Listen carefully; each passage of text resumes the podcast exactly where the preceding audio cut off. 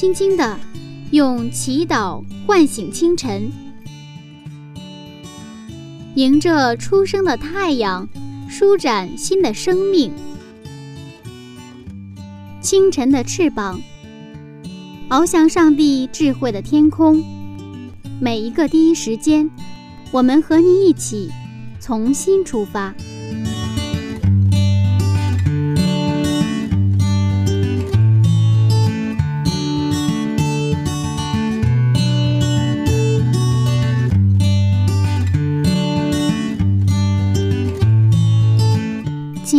听众朋友，早上平安。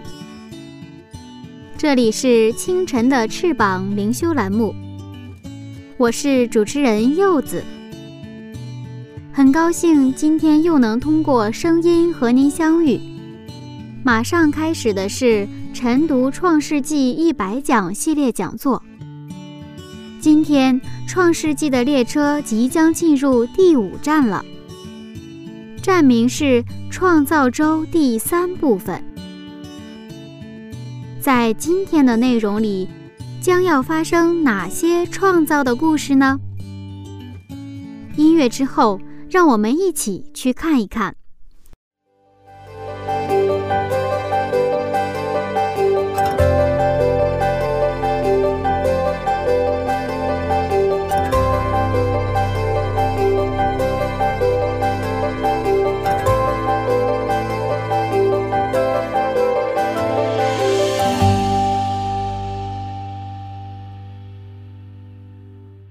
天晚上在和朋友出去吃饭的时候，他说我一半长得像爸爸，一半长得像妈妈。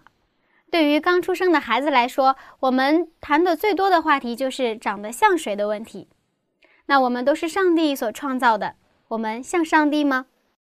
大家好，这里是晨读创世纪一百讲系列讲座。首先，我们还是来欢迎本讲座的主讲人朴素牧师。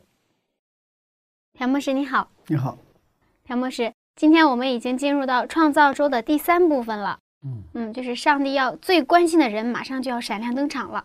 对，那今天要和大家分享一些什么样的信息呢？啊，今天的这个可能核心点就是形象的问题。嗯，我们在创世一章二十六节，我们知道，上帝创造我们是按照上帝的形象造了我们。那我们还是先看一个这个经文吧。创世纪一章二十六节，上帝说：“我们要照着我们的形象，按着我们的样式造人，使他们管理海里的鱼、空中的鸟、地上的牲畜和全地，并地上所爬的一切昆虫。”嗯，为什么这里面说的是我们的形象，而不是我的形象呢？是啊，上帝在说这句话的时候，这个上帝是不是一个上帝了？是我们现在知道的叫圣父、圣子、圣灵三位上帝呢，一起携手造人，所以不称为是我，而是我们，是一个复数。嗯，其实，在我们到新约的时候，上耶稣基督在给门徒们大使命的时候，也是说的非常清楚。啊，最后你们要传福音给万民听，要给他们施洗，是吧？施洗的时候要用圣父、圣子、圣灵的名给他们施洗。我们看一下马太福音二十八章十九到二十节。马太福音二十八章十九到二十节，所以你们要去，使万民做我的门徒，奉父、子、圣灵的名给他们施洗。是啊，这里就出现三位上帝的名字哈。其实三位上帝的名字呢，就是一个名字，什么名字啊？耶和华。上帝，嗯，但是我们现在这三位上帝呢，他们的目的一致，方向一致，彼此相爱，彼此是一个心有灵犀一点通哈，嗯，他们所有所有的关系也是一样的，他梦想是一样的，就跟就像一一位一样，但是他是三个位格的上帝，他在说。我们要按照我们的形象照我们的形式，按照我们的样式造人的时候，其实当我读到这个圣经经文的时候啊，我就啊有一个啊有一个比较有意思的想法。如果当然没有发生这个如果，如果上帝说，我们要按照什么老虎的形象造人。我们如果是按照什么猫的形象造人，上帝没有怎么说。嗯，上帝是按照谁啊？按照他的形象造人。所以说，今天我们拥有，就是上帝最希望在我们身上恢复他的形象啊。但是我们现在因为罪的缘故呢，我们已经失去了上帝的形象。那么，上帝的形象在留留下一点点痕迹在哪里呢？母爱里边，哦，就是母亲对他子女的爱，嗯。这是一个无条件的、嗯。本能的一种，那是上帝存留那么一点在我们的母亲身上。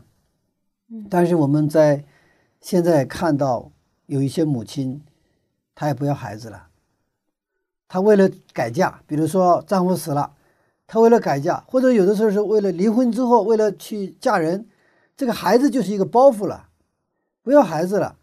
为了自己连孩子都不要，其实这是一个典型的征兆，末世的征兆。嗯，因为上帝存留到我们人身上的那种，就是那么一点痕迹，或者说最后一道防线，最后一道堡垒，就是母亲对子女的爱。但这个东西就是这个防线给突破了，那人类就没有底线了。嗯，所以说我们啊、呃现在当我们认识到上帝，我们原来是拥有上帝的形象的时候，就是我们这里有一个盼望。那我们是原来是这么造的，但现在不是这个样子，对吧？我们怎么去恢复他的形象？所以整个圣经的啊、展开，就是沿着这个脉络展开的。上帝造了人，按照他的形象，但是人因为罪失去了这个形象，然后上帝按照创世前的约，派他的独生子耶稣基督来到地上，替我们的罪而死。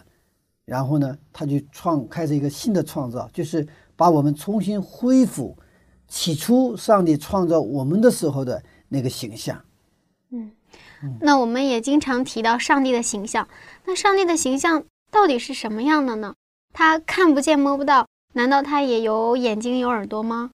其实圣经当中，他有常常这种表述哈，嗯，上帝有时候也生气哈，是，然后呢从鼻子里出气，嗯。然后上帝也说话，上帝也也是有会听见，是吧？嗯。然后然后上帝的有时候是他是上帝的右手哈，他用他的手在托住我们，有很多这种描述，有的时候上帝去注目你，他好像有眼睛的这种表述。我们看一下这个约翰福音四章二十四节，约翰福音四章二十四节，上帝是个灵，所以拜他的必须用心灵和诚实拜他。嗯，所以说上帝是灵，灵是看不见摸不着的，对吧？嗯，我们接接着再看，呃，约翰福音一章十八节，约翰福音一章十八节，从来没有人看见上帝，只有在父怀里的独生子将他表明出来。其实谁都没有见过上帝，是耶稣基督把他的形象，把上帝的形象表现出来。他披着人性来到这个地上，让我们的人能够看到他的形象。其实，在创造中，我们看到上帝的形象，并不等于我们所看到的、看得见、摸得着的那种形象。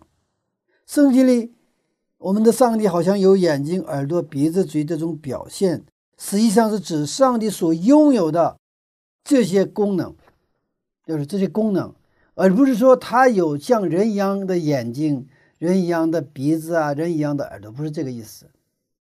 我们做一个假设，假如说这个上帝是我们能看到的上帝，对吧？我们能看到上帝的眼睛、鼻子什么这种这么一个形象的上帝的话，呵 呵他怎么能去创造宇宙万物？这宇宙万物太大了，是吧？所以我们的上帝，圣经明确的告诉我们说他是灵，所以我们拜他的时候用心灵和诚实拜他。后来，上帝体恤我们的局限和我们的不足，他通过耶稣基督道成肉身，然后呢，把这个上帝的形象给表明出来。所以说，圣经说我们认识耶稣基督的话，我们就能够去认识我们上帝的形象。啊，在这个地方，形象实际上指的是上帝的品格和特性。品格是好像是看不见，但是它是有形的，它是有相的，是吧？比如说，我们经常说这个孩子是挺像啊，这个父母哈。那个主持人的话，可能一半像这个父亲，嗯，一半像母亲。我也是有一半儿，有一多半儿吧，像我父亲。我的这个嘴唇以上，就是从鼻子开始往上是跟我的父亲像。嗯。完了，我的嘴唇以下，包括下巴颏，是跟我的母亲像；我的脚和我的脚像我的妈妈，我的手像我的爸爸。我们这个像叫形式，但是有的呢，家庭里这个孩子啊，跟父母根本你找不到一个像的地方。但是在他长大成长的过程当中，我们就会发现，还我就说不清楚。我也说不出来，但是跟父母有像的地方，我们把它称之为神似。什么地方像啊？跟父母的习惯、跟父母的品格，他相像。啊，孩子跟怎样的一个父母长大，他很多是跟着父母学的，他不用父母用嘴，就是用语言来去教他。父母怎么做，他子女也怎么做。呃，一般来说，比如说父母是啊，父亲是酒鬼的话，这个子女啊。这个儿子就想啊，我长大了，我绝对不会喝酒，因为他受够了，爸爸天天喝酒，醉醺醺的回来很晚，还还打妈妈，那就是讨厌透了。呃，我绝对不会去过这种生活。但是他长大了，他一样跟爸爸一样，继续继续就是醉酒，去去去酗酒。为什么？他看的就是这个，学的就是这个东西。所以说，这种神事实际上是一种品格，就父母的特性，父亲的那种醉酒的特性、耍酒疯的特性，这孩子都学到了。所以，父母的生活，他本身是有能力的，无论他是造就的能力还是破坏的能力，就是两者当中肯定是其中的一个，不是说我的生活跟没有没有跟别人没有关系。其实别说是在家庭当中，我们每一个人在。这个社会在职场，还是在学校，包括在教会，我们是跟别人有关系的。我们做得好，我们做的不好，好像是我的自由，但不是。因为你做得好，可能你会造就别人；你做的不好，你可能去破坏别人。因为上帝创造人的时候，他是按照他的形象创造了我们，因为是我们人和人是有关系的，人和人是互相影响的。所以说我们。回到啊，我们呃圣经当中就是上帝创造我们是按照他的形象啊创造，是造男造女。这个形象就是指上帝的神事的部分。那我们具体看一下这些神事分哪几个部分哈？我们看第一个部分，也就是上帝的形象之一啊，就是上帝的爱。上帝的爱，约翰一书的四章八节讲到，上帝什么？就是爱，他说：“上帝等于爱，对吧？上帝就是等于爱，爱就是上帝。当然，这里圣经讲的爱不是我们现在理解的那个概念、那个层面上的那种爱，它是一个只属于上帝的一个特性，是无条件的、永不改变的，做一个原则的一种爱。嗯，那么。”这是上帝的形象。那么，上帝在创造我们的时候，其实上帝赋予这种给我们这个爱的形象。也就是说，人本来是有爱的能力，也有什么这个爱的自由。嗯，提到爱，它是一个比较让人兴奋的话题。嗯，其实我觉得现在很多的年轻人已经越来越不懂得什么是爱了。嗯，像我的爷爷他们那个年代，谈恋爱的时候连手都不牵的。嗯。那什么才是真正的爱呢？那手都不牵的爱，啊，那种别说是你爷爷那时候，嗯，我们上大学的时候，就是那个时候，那个大学生谈恋爱也是不牵手的。哦，呃，第一个学校不让谈恋爱，可能为了防备这个哈。呃，第二个的话，确实当时的话，整个的环境啊、文化呀，呃，那种真的是有点抹不开。然后呢，都是真的羞答答。然后呢。非常的那种呃，跟现在不一样。现在的话，好像呃太随便了，或者说因为太随便，结果是这个东西，就是说这种呃男女之间的彼此的交往啊，这种那种好像这个分量感就是不足，就非常轻。啊。所以有的时候我跟啊青年人去交流这些东西的时候，可能有些人他不是特别能够接受，不是其实不是接不接受的问题，就不能理解，因为我们常常是把我们知道的、我们经历到的、我们体会到的部分当做是全部，那个我的全部之外，其实还有更大更大的一个层面的一种存在，啊，我的世界不是这个世界，我的世界是属于我的世界是。这个整个世界当中的一个很小很小的一部分，那么现在这个我们理解的这个爱，往往是那种情感层面的，是那种我们说 feeling 有没有感觉是吧？啊，见到一个人的时候，就是大概三秒之内，哦，有了感觉。有的人，有的人是没有感觉，当然也有这种日久生情啊，就时间长了，慢慢啊有感觉的这个情况。我们把这种感觉和情感当作是爱。啊，我经常说，这个这个爱本身是原则，爱不是情感，啊，所以我觉得中国的这个话，爱情是一个比较好的表述哈，它是爱在前边，情在后边，爱就像根，情是好像是一个果子一样。如果说你没有爱，这个情势就跟那个那个河流一样，它可以来可以走，爱不是。爱是一个恒定的、稳定的一个一个一个存在，而情是不稳定的，啊，今天可能是情绪高涨哈，今天恨不得把我的心肝都掏给你，那么第二天的话就是形同陌路人，这就是我们人的这种所谓的那个爱，这个爱情。但是在爱情里边哈，这个爱的概念就是已经是已经失去了，但是呢，我们通过圣经，上帝再次让我们寻回那个爱。因为人本来创造成有爱的能力，而且有爱的自由，而且能够享受爱的一个存在。如果我们不认识上帝，那可能我们活一辈子，从来没有爱过。我们从来没有经历过什么叫爱，我们可能经历的只不过是那个情的那个层面的那种那种情感世界的东西。嗯啊。可能情感世界的东西的话也挺好，是吧？当一个人恋慕一个人，然后跟他啊，这个这个，呃，建立一个很这个私密的、很亲密的关系的时候，也是也是很好的。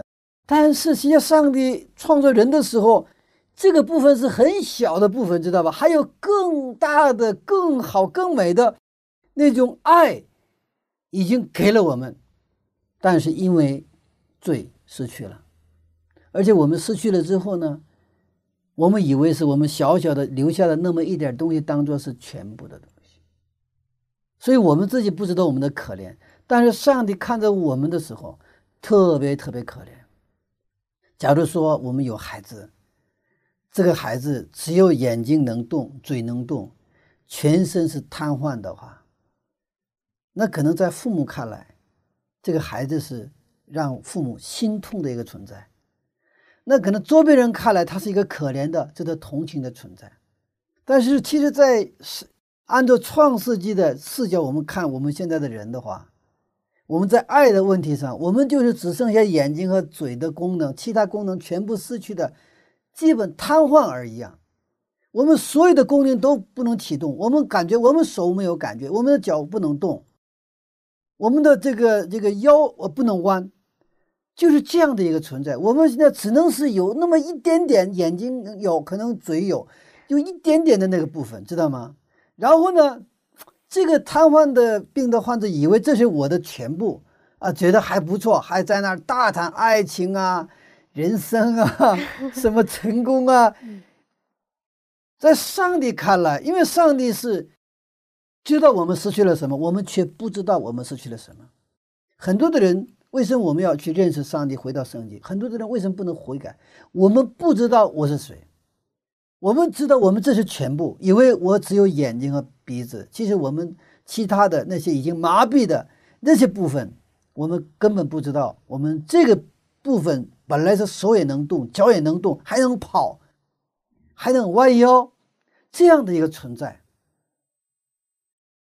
所以在我们在《使徒行传》，耶稣在三章，他就有一个一个瘫子嘛，是吧？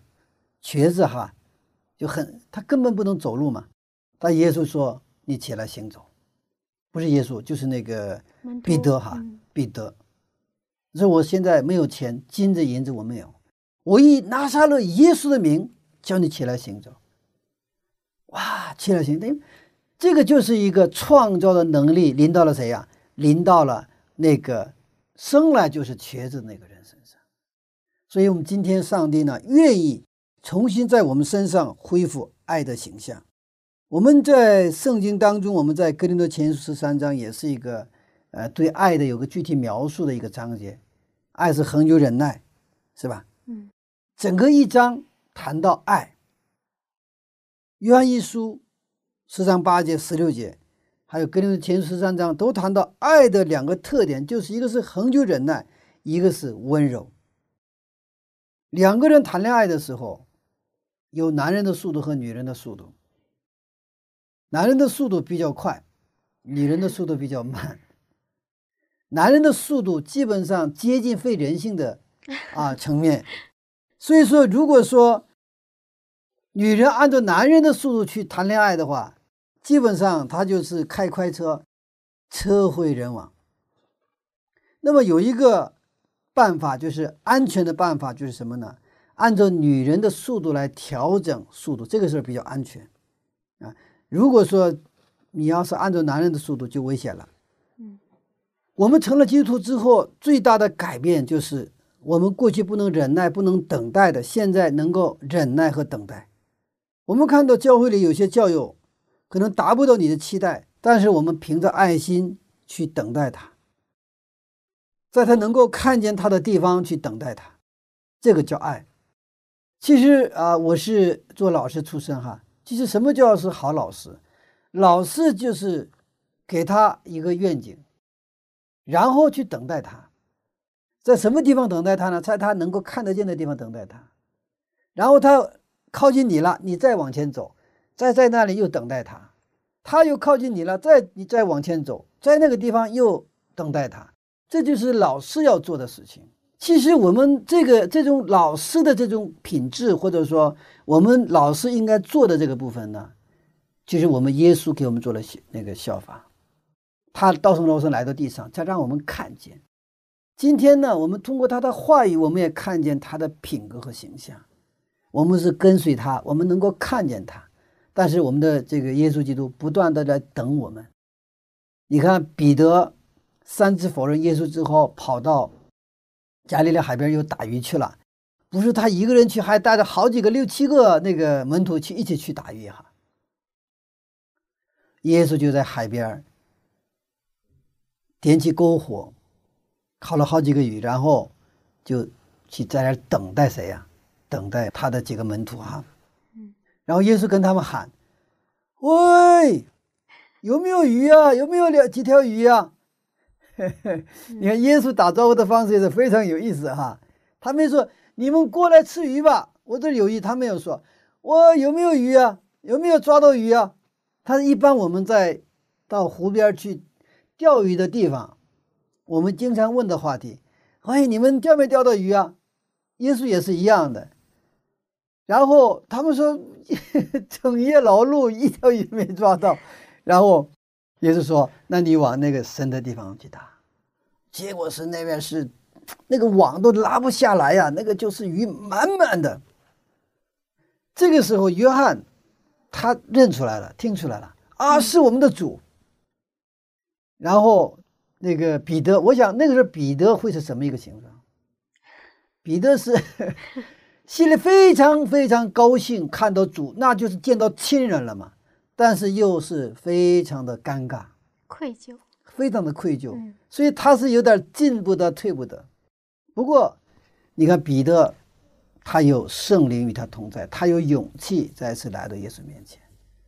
那来到耶稣面前还好，那耶这个呃，这个耶稣进一步问他：“你爱我吗？”要是过去的彼得会说哈，他们谁都不爱你，我肯定会爱你。这这是过去的彼得哈，嗯，他他不仅是心里那么想，他还能说出来。你看他们那几个，他们可能都不爱你，但是我不会不爱你，我会为你死。但现在这个彼得的语气变了，主啊，你知道我爱你，他不再是关系到关涉到别的人了，知道吗？只是彼得他自己跟耶稣的两个人之间的关系。主啊，你知道我爱你。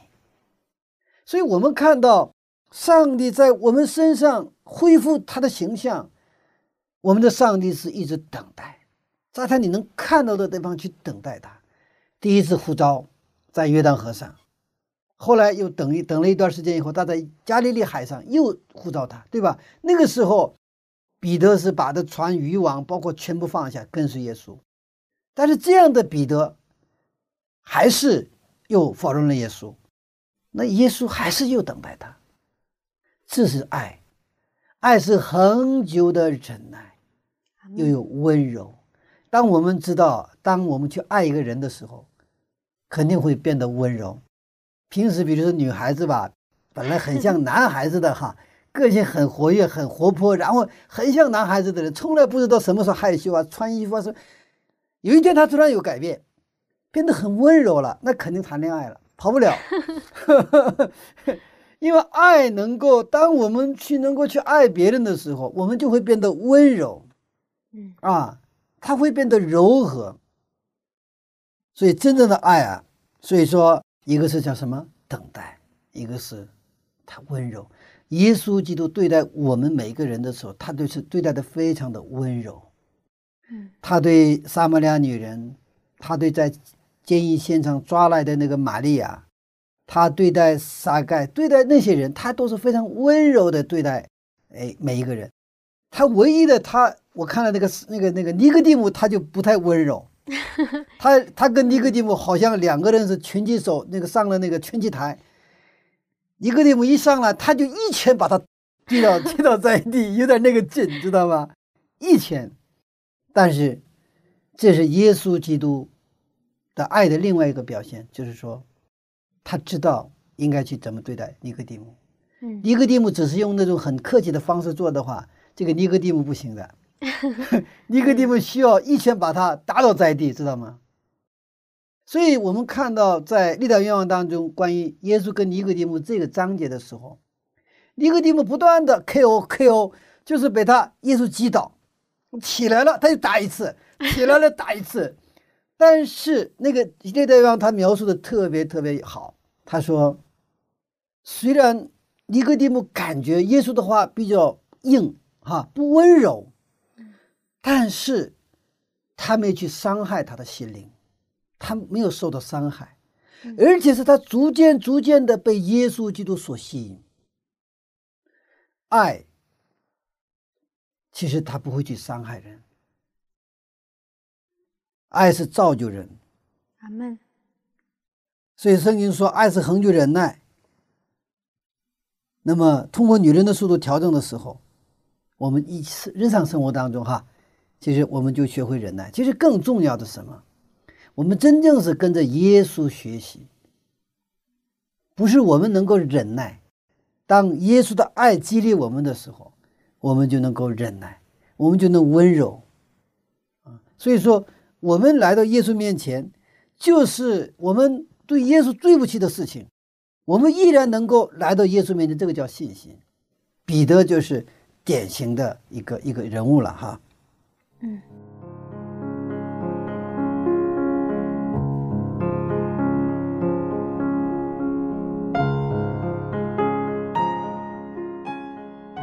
爱是恒久忍耐，爱是等待。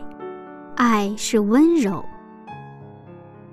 听了刚才的内容，柚子觉得自己非常幸福，因为在我的信仰经历里，我遇到了一位非常好的牧长。他像父亲一样，用上帝的爱来包容我、等待我，所以柚子今天才能在这里。和您分享上帝的话语。亲爱的听众朋友，在您的生活里，是否也有这样一个人，用爱来包容你、等待你呢？下面，柚子有一首非常好听的歌曲要送给您，《爱的真谛》。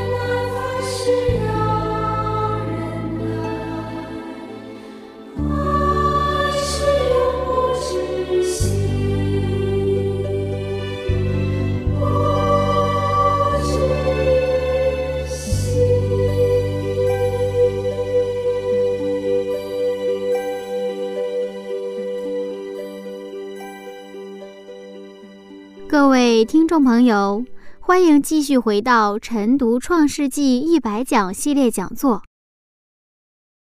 接下来还有非常精彩的内容，还是请出牧师吧。那对于我们现在，我们已经失去爱的能力了，也不会爱了。那我们怎么样才能找回爱的能力呢？啊，耶稣基督他告诉我们说：“嗯，你们悔改吧，天国近了。”就是这是就是我们转回我们的脚步。我们原来是我们是往东走，是吧？那耶稣在西边招呼我们，就我们就调转脚步，因为我们来到耶稣面前的时候，耶稣才能去为我们解决这些事情，他要恢复我们的爱的能力，我们让我们能够去爱人。嗯，我们已经失去了，但是他会给我们什么能力？就像一个汽车，它的油用完了，它必须到加油站，是给你加油，是不是？然后这个车还能继续的开。我们的手机没电了，它需要跟电源连上充电，啊，充电，呃，这个手机又能够使用了。这个跟手机的品牌、手机用多少钱买的、多贵的手机，其实没有关系。你再好的手机，用钻石做的手机，没有电那没有用。我们每一个人，无论你的出身如何，你的学历背景如何，还是你的现在财务状况如何，或者说你现在是进过监狱没进过监狱，你犯过罪没犯过罪，其实这些无论是什么样的人，我们都需要来到耶稣的面前，因为即便我们可能从来都是一个非常循规蹈矩的人，好像从来没有去干过这个坏事，但是圣经告诉我们说，从根上我们是离开上帝的人，我们都是罪人，我们已经失去了爱的什么一个形象。爱的能力，这个能力的恢复啊，是特别有意思的一个事情。有一次，我记得那是我上学的时候，有一次患了重感冒。那时候我住在那个就是上下两层嘛，我在上边。那个时候哈，那个那时候好像我第一次，我就一生我忘不掉的那一次重感冒。那重感冒重到什么程度啊？这个好几天就是天天就出汗呐，啥都吃不了。然后当当时同学们就给我买了水果呀，什么这样的，那个水果放到嘴里是苦的啊，然后呢你就一点力气都没有。后来慢慢慢慢慢慢好了，然后慢慢慢慢能够下床了，慢慢能够吃东西了，能够到外边了。然后过些日子，我们开了运动会，我是短跑跑的比较好。当我重新站在那个短跑跑道的起跑线上。那个时候，因为我们在在短跑的时候，一般都是先做一些预预备的练习啊，弹跳啊，反正是这个弯腰啊，啊，这个这个快速的往前冲啊，就是我们会做一些前期的动作哈。然后呢，我们就我站在那个起跑线上，我也站在起跑线上。等到那个起跑线上那个发生那个那个就是那个发令枪啊打响的那个瞬间，真的是像那个那个那个就是。这不是说跑出去了，是射出去了哈，有点那个感觉哈，就是好像枪射出去了那种感觉哈。哇，我好像不过几天前我就在床上躺着，一点力气都没有。现在呢，我现在得到一种什么了？力量，得到一种能力，我能够快速的能够跑出去哈。当然，我最后是没有拿到第一啊，我记得当时我是拿到第三，我是有名次的哈。但是我特别特别开心，为什么特别开心？因为我通过跑步，我感觉到啊，我是什么重新恢复了什么能力？当我们失去爱的能力，然后重新得到爱的能力的时候，这个给我们的人生带来的改变是巨大的，我们难以想象的。其实耶稣基督特别愿意我们恢复什么爱的能力，他不希望我们就像我重感冒躺在床上的病殃殃的什么哈，吃的什么都是苦的。然后老是出汗，一点那个力气都没有，不是那个状态。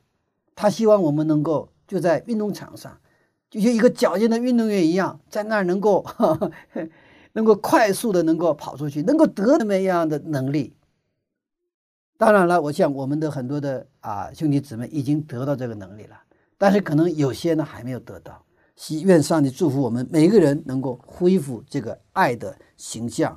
我们接着看第二点，就是上帝还有一个他的形象给了我们，就是他的自由意志。上帝是这个创造啊，比如说月亮啊、星星啊，这个给没给自由意志？没有，没有。如果给太阳自由意志，就 就出问题了，是吧？那个那个太阳就我我我累了，我今天不上班了。你不上有上班不上班一天，这个如果说太阳啊又给他自由意志，这个就问题很严重了哈。啊，太阳说举手，上帝啊，我今天累了，我不愿意出出活了，我今天不上班。好了，全是黑暗一片。那一天还行，两天、三天、四天。是吧？然后说，到了晚上了，上帝，我我我还不想下班，下班，我想加班。那没有晚上了，那二十四小时这个太阳都亮着，这个是无法想象的。没有给他们自由意志，但是在上帝创造人的时候，上帝把他的形象自由意志给了我们，让我们能够自由选择。因为这个是跟那个爱的形象是相配套的。为什么？如果你没有自由意志，这就不是爱了。也就是说，一个人他可以选择做，也可以选择不做。一个皇帝到了乡下，看到一个乡下女子很漂亮，他想娶她娶进宫里做王妃，能不能做到？能做到。但是这个王再伟大。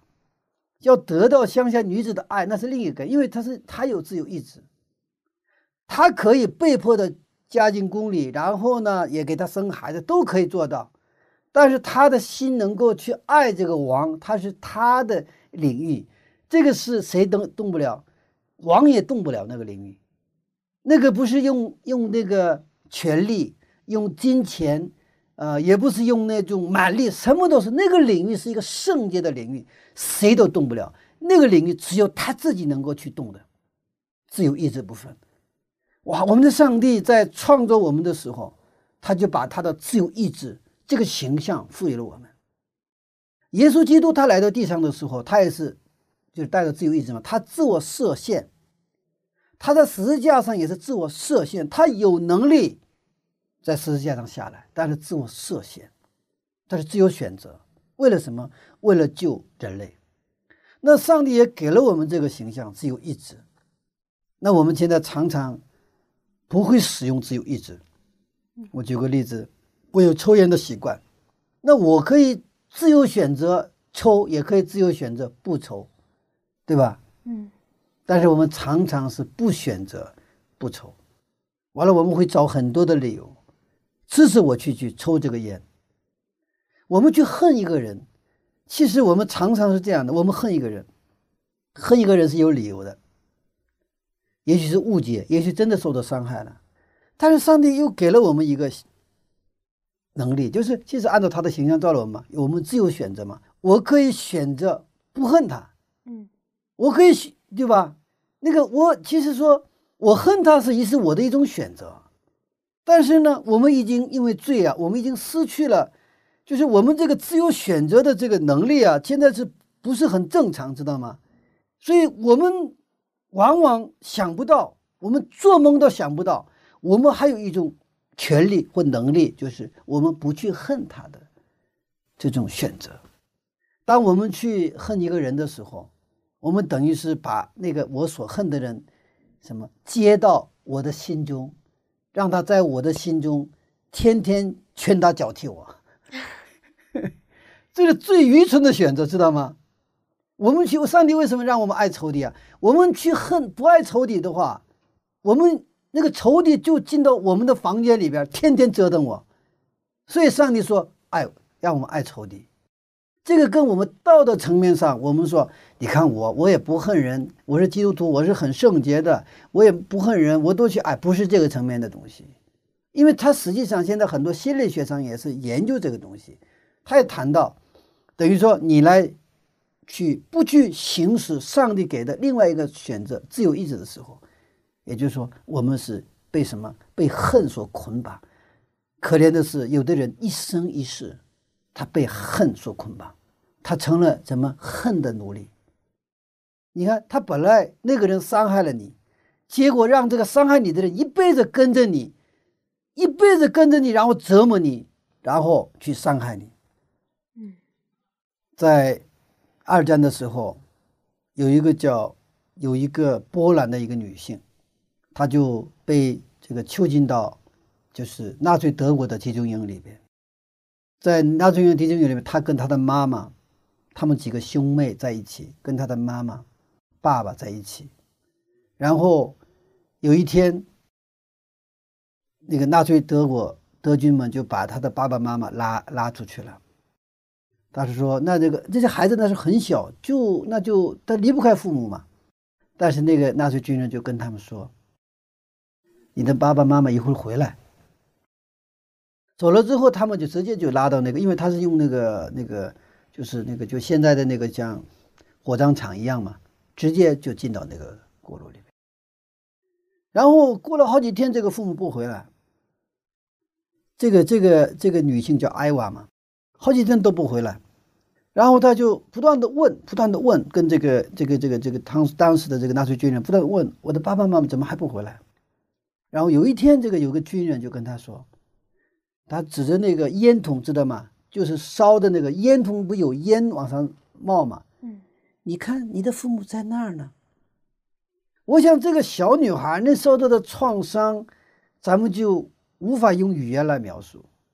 后来，她最后就是侥侥幸的就幸存下来，后来移民到美国，后来这个就是读书成了心理学的专家。经过了四十年之后，他还是那心中的对那个纳粹军人的那个恨，那种仇啊，始终是让他就是就是去困扰他，因为他无法饶恕这些曾经伤害他父母的这一群人。有一天，他做了一个选择，他打算用自由意志，我来选择不再恨那些纳粹军人。所以他做了一个重要的决定之后，他又又做了，接着做了一个重要决定，他又回到故里，去到那个那个当时的集中营去看。为什么？他要跟自己的过去做一个告别。我不再让过去继续追着我，不不要让过去的梦魇一般的那种痛苦的回忆继续就是折磨和去干扰我的人人生。所以他做了一个选择。所以你看，这个后来他写了一本书嘛。他就是用了谁啊？上帝给他的自由意志。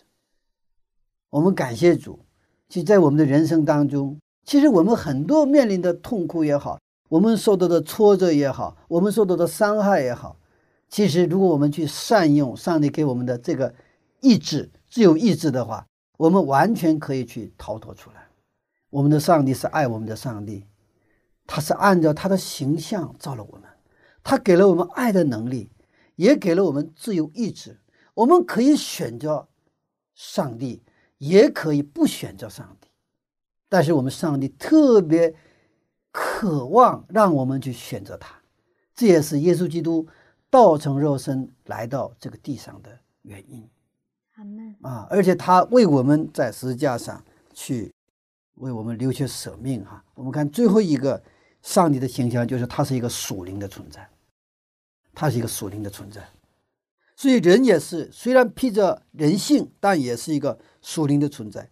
这个属灵的存在是人和上帝能够建立关系，也就是说，那个上帝为什么先造了光，然后后来造了这个光体，对吧？上帝要告诉我们一个信息：这个光体离开了光，什么都不是。我们是灵的存在，而上帝是灵，人就像光体一样。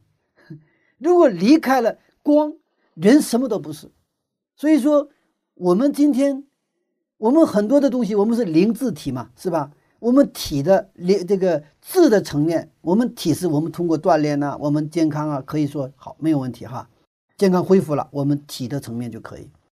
智的层面，我们通过学习啊，通过研究啊，我们可以上大学啊，做博士啊，我们可以在智的层面上，我们得到一个最好的发展，就像尼格蒂姆一样。但是上帝还告诉我们，我们是万物的灵长，我们是一个有灵的存在，就像那个太阳、月亮一样，我们是一个光体，我们是一个灵体。如果这个灵体没有上帝的灵居住的话，这个空间就会让牛鬼蛇神占据，变成贼窝。这个时候，我们的人生就是折腾、折腾、折腾，我们没有幸福，我们痛苦，我们混乱，我们困惑。所以，我们的上帝，他真的是爱我们。但是在这里边，第三个他的形象就是我们的关系。如果我们跟上帝没有关系的话，也就是说，我们这个光体没有光，就毫无意义一样。我们是灵的存在。如果灵它本身圣灵、上帝的灵不能居住在我们心中的时候，我们的存在没有任何意义。好，我们今天一起分享了上帝给我们的三个形象。什么形象？就是我们是爱的形象，爱的形象。嗯，还有一个是自由意志。嗯，还有一个是灵。哈，这三个层面。所以，但是因为罪我们失去了。上帝要给我们恢复，怎么恢复？来到耶稣面前，我们去信靠他。阿门。嗯，我们看到上帝真的是，他创造了我们，给了我们形象。当我们失去的时候，他还是希望我们能恢复形象。是的，是的。好，谢谢牧师的分享。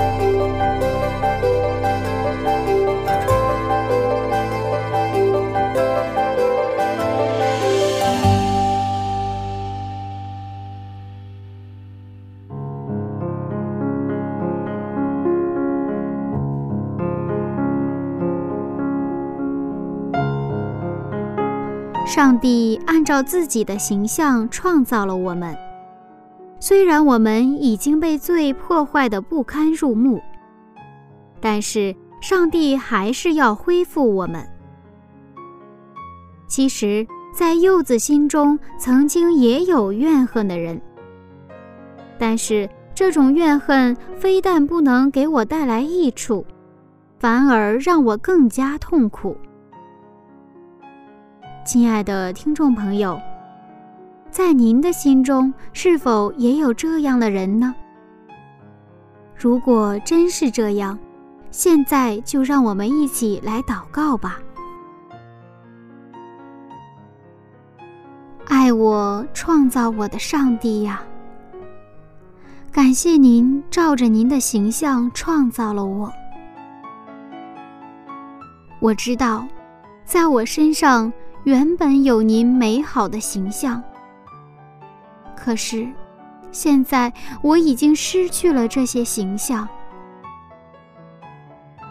在我心中，有怨恨的人，有过去的伤痕无法恢复。亲爱的天父，我知道您不愿意看到我这样，恳求您恢复我。释放我，让我能过喜乐自由的生活。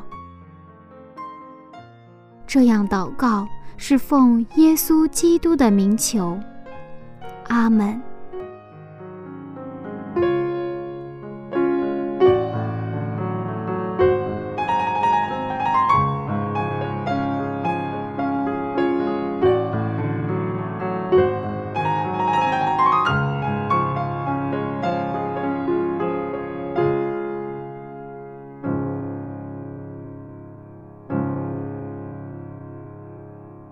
好了，亲爱的听众朋友，下面就到了问题的时间了。今天的问题是：上帝的形象是指什么呢？是说他有鼻子、有眼睛、有嘴巴吗？如果不是，那是些什么呢？如果您已经知道答案了，欢迎您和柚子取得联络。我的电子信箱是柚子 at v o h c 点 c n，拼音名字柚子 at v o h c 点 c n。柚子很期待收到您的来信。如果您有感动，也欢迎您和柚子一起分享。好了，今天的内容就到这里了，感谢您收听我的节目。下一次分享，我们不见不散。